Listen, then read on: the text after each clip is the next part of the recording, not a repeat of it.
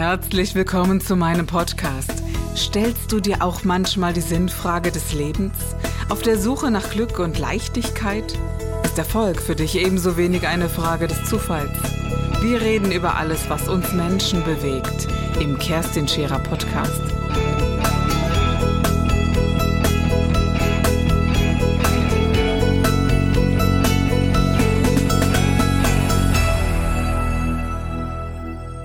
Weil, weil man sagt, ich bin es mir wert oder ne, diese ist aber auch eine Entscheidung, die du triffst. Also mhm. eine Entscheidung für dich. Was will ich eigentlich haben? Und äh, andere sagen, naja, komm, ist ja alles gut so, wie es ist. Und, Gewohnheit, mh, Komfortzone. Ja. Und immer wieder so über sich selbst hinweggehen ist eben auch etwas, was nicht gerade das Gesündeste ist. Und da weiß ich auch genau, wovon ich spreche. Das ist echt ein Talent. Hast du bei dir selbst erlebt? Ja, fällt mir sehr schwer. Also so, äh, oder ne, heute nicht mehr, aber mhm. früher ganz sicher, ja. Das ist auch so eine, so eine Lebensgeschichte, die, die äh, ich hatte. Und da, glaube ich, äh, muss man auch über sich hinauswachsen. Aber es gibt gute, und die stehen ja auch in deinem Buch, mhm. gute mentale Möglichkeiten, genau wie man das schafft und dass man eben aus der Komfortzone rausgeht. Und das ist, es hört sich ja schon langweilig an, Detlef, wenn man sagt, wenn man aus der Komfortzone rausgeht, kann so schon keiner mehr hören. Mhm. Aber es ist nun mal so, immer wieder ein bisschen drüber gehen, ein bisschen weiter. Und das ist ja das, was, was Menschen ja stärker macht. Und, äh ich, ich nehme immer sehr, sehr gerne dieses Beispiel ähm, vom Autofahren, weißt du? Ähm, wenn wir aus der Komfortzone rausgehen, dann ist es für uns ja erstmal etwas irritierend, weil es ist was Neues, was ich vorher so noch nicht gemacht habe, sonst äh, wäre ich ja da schon hingegangen. Und mit dem Autofahren ist genau das Gleiche. Wenn ich in die Fahrschule gehe, dann bin ich total überfordert. Hier ist ein Knüppel, da soll ich irgendwo was vorne links, rechts reinmachen. Hier ist ein Lenkrad, das bewegt sich so. Koordinativ habe ich schon meine Probleme. Ja? Dann soll ich noch irgendwo in irgendwelche Spiegel reingucken. Ich werde nie lernen, wie man ordentlich Auto fährt. So, nach ein paar Jahren, nach einer Weile, denkt man nicht mehr im Ansatz darüber nach, wenn man sich ins Auto mhm. setzt, was zu tun ist, macht man alles automatisch. Das heißt, alles, was am Anfang schwer ist, wird irgendwann leicht. Genau, ja. Mhm. Dass sich das wirklich äh, manifestiert im genau. Kopf und, und einfach ja, immer durch wieder. die Anzahl der Wiederholungen wird es dann alles irgendwann entspannter. Und das sollten wir für uns verstehen. Und wir sollten, wenn wir aus der Komfortzone rausgehen, uns nicht überfordern. Ich bin wirklich mhm. in, und du sagst es ja auch von dir, und ich war so ähnlich früher. Ja? Äh, die Leute haben immer zu mir gesagt, wenn jemand ein Streichholz braucht, dann nimmst du immer gleich eine ganze, äh, ganze Streichholzschachtel, Detlef. Ja? Ähm, wir sollten uns nicht überfordern, weil Überforderung bedeutet Rückschlag im Endeffekt, weil wir merken, dass wir es nicht schaffen und dann igeln wir uns wieder in unserer Komfortzone ein. Also kleine Schritte raus aus der Komfortzone, abhaken, uns auch selbst kurz loben dafür, dass wir es gemacht haben und dann glücklich sein damit und dann den nächsten kleinen mhm. Schritt starten. Ja? Aber Mitgefühl für andere zu haben, ist eben leichter als für sich selbst. Das ist, das ist Wahnsinn, oder? Mhm, das ist wirklich unglaublich. Gut, es gibt auch andere. Ich finde, wir haben gerade so eine narzisstische Zeit, um es mal mhm. ganz hart zu sagen, wenn man sich so umschaut, auch politisch und so ist es erschreckend, was geht. Kein Bock und drauf. ja, ganz, ganz verheerend haben wir uns produziert, auch immer besser, immer mehr, mhm. immer, immer noch schöner und, und, und, und. Äh, ähnlich auch die Operationen, die an äh, Menschen, an Schönheitsoperationen, die so vollzogen werden oder was alles so gemacht wird empfinde ich als erschreckend. Und das ist so ähm, über das Maß hinausgehen und auch ein Anzüchten dessen, dass, mhm. dass man, äh, ja, dass diese Welt es fast ein bisschen von uns fordert. Mhm. Seit, ach, schon seit 100 Jahren, kann man ja ganz klar sagen, ne? schon ewig. Aber auf der anderen Seite gibt es eben genau das Gegenteil. Menschen, die eben sehr empathisch sind, die für Menschen angetreten sind und und denen scheint es sehr schwer zu fallen, zu sagen, Mensch, das gleiche, die gleiche Liebe, die ich für dich äh, empfinde, die habe ich in erster Linie mal für mich. Oder äh, wenn ich es mit dir gut meine, ich meine es aber auch mit mir gut. Und das ist immer mit dem Hadern, mit Wenn und Abern und mhm. Selbstzweifeln. Und äh, ich mache mir das so, Detlef, dass ich glaube, das ist halt der Ego-Anteil in uns. Also jener Teil, der immer sagt, du musst, du musst, du musst, mhm. aber du mhm. wirst nie ausreichen. Also immer dieses Hermann nennt es mal Toxi, also wie man es auch immer mhm. so bezeichnen mag, anstatt wirklich aus sich oder seiner Seele heraus zu agieren und zu sagen, that's me, das äh, ist das, was mich ausmacht und dann rauszutreten. Aber ja. Ich glaube, ähm, dass das, worüber du gerade sprichst, nämlich die Selbstakzeptanz und Selbstliebe, die mit Abstand schwerste Aufgabe von uns Menschen in unserem Leben ist. Wir können und ich glaube, wir beide wissen genau, worüber wir gerade reden, ja? auch in Bezug auf die eigene Selbstakzeptanz. Ähm, wir können predigen und wir können helfen und wir können verändern bei anderen, wir können Impulse geben, wir können emotionalisieren. Und oftmals gehen wir so sehr ins Außen um anderen zu helfen, dass, da bin ich ganz ehrlich, äh, man vielleicht nicht so sehr auf sich selbst guckt, mhm. weil da doch noch die ein oder andere Narbe ist oder der eine oder andere Schmerz, äh, der uns dahin bringt, dass wir doch wieder sagen, wir sind nicht genug. Deswegen wollen wir so viel helfen, mhm. damit es vielleicht irgendwann genug ist. Aber es ist ja, wenn ich nur einem, wenn du nur einer Person hilfst oder ich nur einer Person helfe, das ist ja schon genug, wenn wir uns genug sind. Genau. Und das ist halt die Aufgabe. Bei Detlef, das habe ich erst gelernt, seit ich Kinder habe, weil ich mir oh, gedacht oh. habe, Moment mal, Moment mal, das hier, du lebst denen vor, bist Vorbild. Das mhm. hier, das lebst du denen nicht vor. Denn ich möchte nicht, dass meine Tochter oder mein Sohn später in die gleiche Falle tappen mhm. und ähnliche Strukturen haben. Und da, da bin ich zurückgerudert und mhm. habe gesagt, okay, ich gebe, was ich kann und ich gebe mein Bestes. Das ist das meiste, was ich zu geben habe, wie viel das auch immer ist. Und das andere, wovon du gesprochen hast, Du, jetzt hört sich das hart an. Das habe ich als meinen Egoismus empfunden, okay. anderen zu helfen. Das hörte sich gut an, das war toll. Weißt, mhm. Ich war immer im Einsatz für andere, gerade als ich noch keine Kinder hatte und, äh, und eigentlich nur im Einsatz sein konnte und helfend. Und äh, ich bin in der Notfallseelsorge unterwegs gewesen, Sterbebegleitung und so. Und das hat mich sehr erfüllt. Und wie du gesagt hast, über etwas hinweggehen und habe dann gedacht, oh Kerstin, das geht nicht auf unterm Strich. Ja? Also man geht, also ich bin wirklich über etwas hinweggegangen, zwar zum Wohle anderer, aber diesen Teil, den ich anschauen musste, den kann ich nicht überspringen. Du musst eine Sprosse nach der anderen die Leiter hochgehen. Du kannst nicht fünf äh, Sprossen überspringen.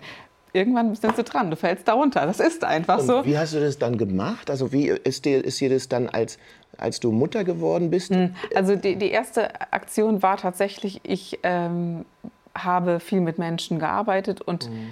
eine junge Frau hatte Brustkrebs und das war eben das Thema der, der Bearbeitung und so. Und ich wollte helfen. Und das hört sich jetzt total verrückt an. Aber ich hatte nach dieser Arbeit zwei Wochen später einen Knoten in der Brust. Und ich habe mich gefragt, warum? Was ist los? Und dann war mir klar, weil helfen Du wolltest dir das abnehmen. Warum? Weil du es wolltest. Es war nicht, weil du das Beste gegeben hast, sondern weil ich es wegnehmen wollte. Das ist ein ganz großer Unterschied, mhm. den ich schwer erklären kann. Aber das eine ist so dieses, du hast nur was drauf, wenn du es ihr wegnimmst, mhm. als zu sagen, natürlich gebe ich mein Bestes. Und das Beste ist, wenn es weg ist. Mhm. Aber ob ich es kann, das weiß ich nicht. Mhm. Ja? Und dann war mir klar, und dann habe ich echt einen Break gemacht in, im Zentrum, bin raus aus, also zwei, drei Wochen wirklich komplett raus äh, zu meditieren in der Hütte, so banal wie sich das anhört. Dann war mir klar, warum hast du das getan, Kerstin? Und dann ist so ein ganz neues Seminar entstanden, Helfen ist eine Kunst, wo ganz, ganz viele Therapeuten, ob Ärzte oder, oder, oder, genau dieses Thema hatten, zu sagen, warum machst du es wirklich? Und bleibst du noch bei dir, auch wenn du dich anderen gibst und für andere einsetzt. Und das war ein ganz großer Teil tatsächlich bei mir. Und äh, ich habe seitdem auch nie mehr was gehabt, ja, äh, keine Frage, aber war ein hartes Break. Und wenn ich die These heute aufstelle, dass ich sage, wenn du eine Krankheit hast, hat sie in deinem Kopf vorher stattgefunden. Nicht die Krankheit, mhm. aber das Thema. Mhm. Und wenn du dann weißt, warum das so ist, dann kannst du den Weg zurückgehen und was ändern. Und das heilt. Das ist mein Glaube tatsächlich. Ja. Das ist mächtig. Ja, aber nicht mächtiger als das, wenn der kleine Junge sagt, weißt du, ich habe zwar alles verloren, aber ich stehe jetzt auf, finde ich mächtig, weißt mhm. du, äh, der, der aufsteht und sagt, ich ähm, entfalte mich, aber mehr noch, also wenn, wenn ich deine Geschichte so betrachte, hast du dir etwas beibehalten, was ich glaube zu spüren, nämlich diese Empathie und diese Sensibilität für mhm. andere Menschen. Viele, die so erfolgreich sind wie du oder im Fernsehen sind, Da sind ganz andere Egomanen unterwegs, wenn ich das, das so sagen darf. Kann man ehrlicherweise schon ja, so sagen. Doch zustimmen. Das oder? ist aber mhm. oftmals, äh, auch meine Erfahrung, ist oftmals bei denen so, die sich noch nicht sicher fühlen in dieser Rolle, die sie mhm. in dieser Show- und Medienwelt einnehmen. In den ersten drei Staffeln war das ja bei mir ähnlich. Ja? Ich war ein bisschen wie so ein Löwe, der immer zubeißt ähm, weil ich aber selbst auch eine Unsicherheit hatte in Bezug auf mich in diesem mhm. Business. Deswegen habe ich zu allen Künstlern, die ich betreut habe, immer gesagt, wenn ihr erfolgreich seid, ihr seid kein Deut besser als andere Menschen. Ihr habt nur eine höhere Verantwortung. Mhm. Eine Verantwortung, respektvoll mit den anderen umzugehen, mhm. Vorbild zu sein, der Putzfrau, dem Security, wo auch immer guten Tag zu sagen und nicht nur dem Direktor und dem CEO mhm. von einer Plattenfirma. Und äh, das finde ich, finde ich einfach auch sehr wichtig, dass man das versteht, wenn man mhm. in der Öffentlichkeit ist, so wie du jetzt ja auch mit, mit dem, was du als Mission hast und mich, wirklich, dass wir, die, dass wir den Menschen wirklich unser Herz öffnen. Meine Verantwortung ist es, wenn ich eine Show mache, so wie gestern zum Beispiel, bis ganz zum Schluss mir noch diejenigen anzuhören und mit denjenigen zu sprechen, die etwas auf dem Herzen haben, ohne dass ich mich Energievampiren hingebe. Das mhm. ist auch gefährlich. Mhm. Ja. Es gibt Menschen, die haben wirklich etwas auf ihrer Seele und es gibt Menschen, die spüren sich am besten, wenn sie ihr Leid anderen mitteilen mhm. und ihre Opferrolle und dann man sich mit ihnen beschäftigt. Das ja, muss man. Massaker. Die, Massaker. Die, ja, die, die, also die nennen die Sacker, die Aussauger. Ja, genau, ja, genau, wow, Sucker. Gott, genau. Ja. Und das muss man halt äh, mhm. unterscheiden, weil sonst finde ich geht es dann auch wieder zu sehr an die eigene genau. Substanz, genau. weißt du? Aber weil du vorhin darüber gesprochen hast über diese Empathie ich überlege jetzt gerade, weil ich spüre das auch und ich liebe das, ich liebe es, empathisch zu sein, zu spüren, dass die Menschen, wenn sie sich mit mir unterhalten, sich aufgenommen fühlen, sich wertgeschätzt fühlen, sich gesehen und sich gehört fühlen, fühlen ne? erkannt, mhm. ja. Das ist, das gibt mir ein befriedigendes genau. Gefühl. Genau. Da werde ich ganz balanciert. Und jetzt überlege ich gerade, ist es einfach meine Empathie oder ist es dann auch ein bisschen, so wie du es geäußert hast, so eine Form von Egoismus eigentlich von mir? Ist es das Ego? Und dann frage ich mich, jetzt wird es ganz interessant, selbst wenn es das Ego ist, ist es nicht trotzdem gut für die Menschen, dass man ihnen dieses, diese Empathie zukommen lässt? Jetzt wäre ich gerade blöd. Ja, oder? aber die Frage ist doch, wenn, wenn man die dann, was kommt denn bei dem anderen an? Wie authentisch ist es denn, ja. wenn ich, das hast du vorhin ja so schön gesagt, ähm, äh, dass du in den ersten drei Staffeln angesagt hast, war es aber nicht ganz bei dir. Genau. Ich habe das Gefühl, das ist ja wie Lügen. Weißt du, du bist nicht ganz Kommst bei dir. vor wie ein Betrüger. Genau, so genau, das mhm. sagtest du. Ja? Genau. Und, und das ist doch so. Also es ist etwas es, es, natürlich ist es gut und es ist auch nicht strafbar und es mhm. ist auch nicht schrecklich und mhm. so. Aber es nimmt mir etwas mhm. und vielleicht auch dem anderen. Aber das mhm. war meine ganz subjektive Meinung so, so über mich, die ja. ich dann hatte. Ähm, man sagt über mich, und sieh mir das nach im Internet, habe ich aber auch über dich gelesen, man sagt ja, die sind hart drauf. Die sagen Dinge, die sind, also man sagt über mich, die gibt einem dritten Hintern, da hast du, da hast du dich noch nicht umgedreht, ja? Mhm. Oder äh, der ist so krass, da äh, der pfeffelt der was raus, wo kommt der, was stellt der sich denn vor? Mhm. Also all die Sätze, die, über mich liest man die, über mhm. dich liest man die. Aber wenn du es wirklich ernst meinst mit einem Menschen und wenn du wirklich sagst, also ich bin hier angetreten, um dir zu mhm. zeigen, was geht, dann musst du sagen, was du denkst und was richtig ist. Und und das wiederum ist sehr kraftvoll. Das ist was anderes als, ähm, naja, ich bleibe halt bei mir.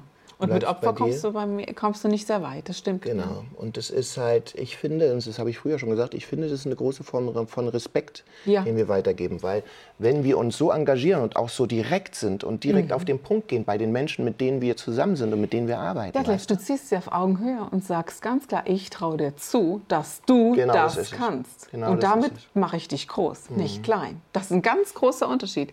Jemand anderes macht einen Menschen klein, erniedrigt ihn. Und, ähm, aber aber säuselt ihm auch ins Ohr, wie toll er ist, obwohl man... Obwohl man weiß, dass es nicht so genau. ist. So. Und damit änderst ja. du nichts, ja, weil du, du gibst jemandem ein falsches Gefühl über sich selber, eine falsche Sicht über sich selber. Ich habe mal äh, gelesen über dich, und zwar hat einer der Teilnehmer, ich weiß jetzt nicht mehr, wo das war, ja. äh, über dich gesagt in einem Interview, man kann über den Deadlift sagen, was er will, aber, und er war echt hart und das Training war hart und ich habe mich übergeben müssen in den Hecken und die Kameras haben draufgehalten.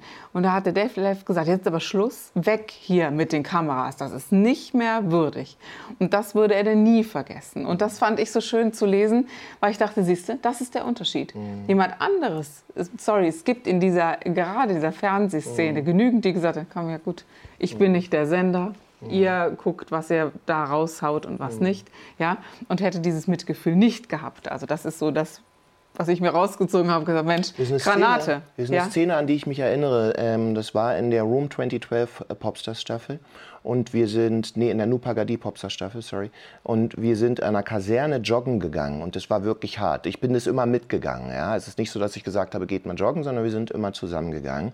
Und ähm, einer der Teilnehmer musste dann wirklich brechen und dann haben Regie und Kameraleute gerufen, hier da hinten, guck mal, der kotzt schnell rauf, schnell rauf.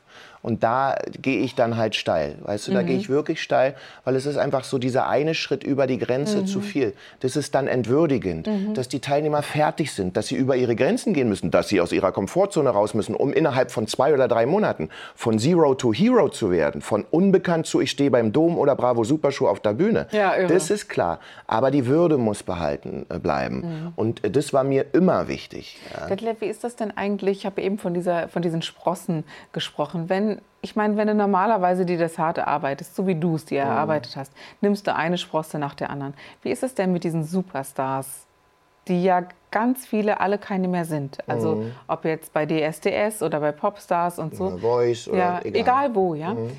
Kannst du so schnell eigentlich reinwachsen in diesen Erfolg und, und darauf aufbauen? Haben die Leute den Geist in dieser kurzen Zeit, dass sie Superstar bleiben könnten? Ähm, ähm, der Fehler, man kann es nicht als Fehler nennen, aber der Grund, ähm, warum es diese große Diskrepanz gibt, ist der Begriff Star.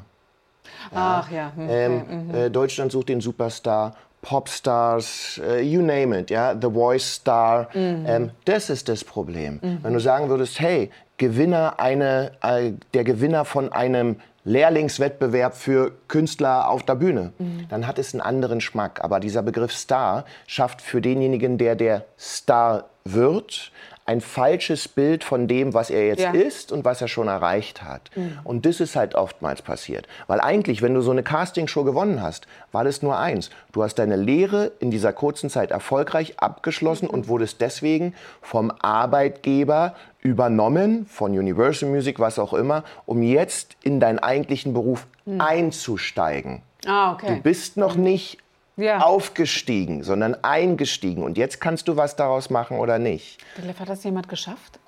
Es gibt ja viele. Guck mal, also ich freue mich immer, ich, wenn ich. Ich kenne mich zu wenig aus. Ich erzähle ein bisschen ja. darüber. Zum Beispiel Giovanni Zarella. Ah, ja. Broses, ja, mhm. ist nach der Trennung von Broses tiefste Täler durchgegangen. Ja? Mhm. Hat wirklich, er hatte eine schwere Zeit und war am Zweifeln mit sich selbst und hat sich selbst rausgekämpft und ist äh, im letzten Jahr 2019 Newcomer des Jahres geworden. War auf Platz zwei der, der Charts mit seinem Song ähm, Bella Bella, glaube ich, heißt der. Also Wahnsinn, ja, Heldenreise. Ross Anthony. Oh genau oh ja, das ja, Gleiche. genau, stimmt, ja. ja jetzt, Ross ist in der Schlagerwelt ja. kaum noch wegzudenken, mhm. ist Testimonial für weiß ich nicht welche unterschiedlichen mhm. äh, Produkte. Ja? Da, nimm dir Senna. Mhm. Senna ist zwar nicht mehr mit dem Hauptfokus auf Musik unterwegs, aber mit ihrem Programm No More Fuckboys, sorry, wenn ich das jetzt yeah. hier so sage, ist sie extrem erfolgreich mit ihren Live-Shows. Ja? Eine Mandy, die nach wie vor Musik macht und auch in der Medienlandschaft sehr mhm. gerne gesehen ist, ist immer noch da. Das heißt, es gibt schon einige, die ihre Chance auch wirklich genutzt haben. Ähm, zum Beispiel Baha spielt sehr viel Theater. Okay. Ja, die war letztens in der Komödie Dresden. Oh, ja. also die haben alle ihren Platz auf die eine oder andere, Weise, andere Art und Weise gefunden. Und es gibt welche, die haben ihren Platz nicht gefunden. Aber das ist Leben. Also man kann ja nicht sagen, jeder, der auf normalem Weg über eine Plattenfirma eine Single veröffentlicht, wird immer erfolgreich sein und nur bei den Castingshows gibt es welche, die bleiben und welche, die gehen. Ich glaube, früher war das vielleicht in den 70ern noch so, dass wenn man mhm. mal so einen Superhit hatte, dass man auch den nächsten Superhit schneller, es war eine andere Zeit. Ne? Mm. Es, ist, es ist zu viel, zu schnell und also wild. Kenn, ne? oh, selbst ich, ich komme mir so doof vor, wenn meine Kinder mhm. zu mir sagen, Papa, hier, ich habe gestern Lizzie oder Dizzy im Fernsehen gesehen. Ich sage so, wer ist Lizzie? Ja, das weiß ich auch und dann nicht mehr. wackeln die mit dem Kopf. Ich, also ich als Popstars-Dings, ja? ja? Dann wackeln die mit dem Kopf und sagen, Mann, Papa hier, die so ein bisschen kräftig ist, aber so eine tolle Bewegungsattraktivität hier. Dann höre ich den Song und sage, ach, ja. die ist es. Also, um es nochmal eben ganz, ganz kurz zu sagen, wenn du wirklich etwas ändern möchtest, ob es kleine Dinge, große Dinge sind, wenn du etwas bewegen möchtest, dann lies dieses Buch und wenn es nur ein paar Seiten sind und es lohnt sich nur eine, eine Sache rauszuholen und zu sagen, dann setze ich die mal um. Wenn man dich sehen möchte, Detlef, wo ja, kann man dich sehen? Ich gehe auf Tour ab März. Die Tourtermine könnt ihr vielleicht einblenden. Ja, so, weil, in my brain. Ja. ja. Aber ich freue mich total darauf, weil das eine ist natürlich die Freude darüber, dass dieses Buch funktioniert und bei den Menschen ankommt. Aber ich weiß nicht, wie es für dich ist, aber dieses mit diesen Menschen zusammen zu sein und eine Zeit zu verbringen und zu merken, dass man Impulse weitergeben kann, dass man äh, ihnen eine Art jetzt mache ich's, ich stehe auf und gehe vorwärts Stimmung verbreitet. Das ist für mich das größte Lob. Ich komme auf jeden Fall. Lasst uns treffen, am besten in einer, auf einer großen Bühne mit ganz, ganz vielen Zuschauern. Ich danke dir sehr, danke dass du bei dir, mir Kerstin. warst. Das war der Gib dich ganz Podcast mit Kerstin Scherer. Wenn du mehr über mich erfahren möchtest, dann gehe auf meine Website www.kerstinscherer.com oder besuche mich ganz einfach bei Instagram Co. Du interessierst dich für bestimmte Themen, die du jetzt noch nicht gefunden hast? Dann schreibe uns eine E-Mail an info@kerstinscherer.com. Wir freuen uns auf dich.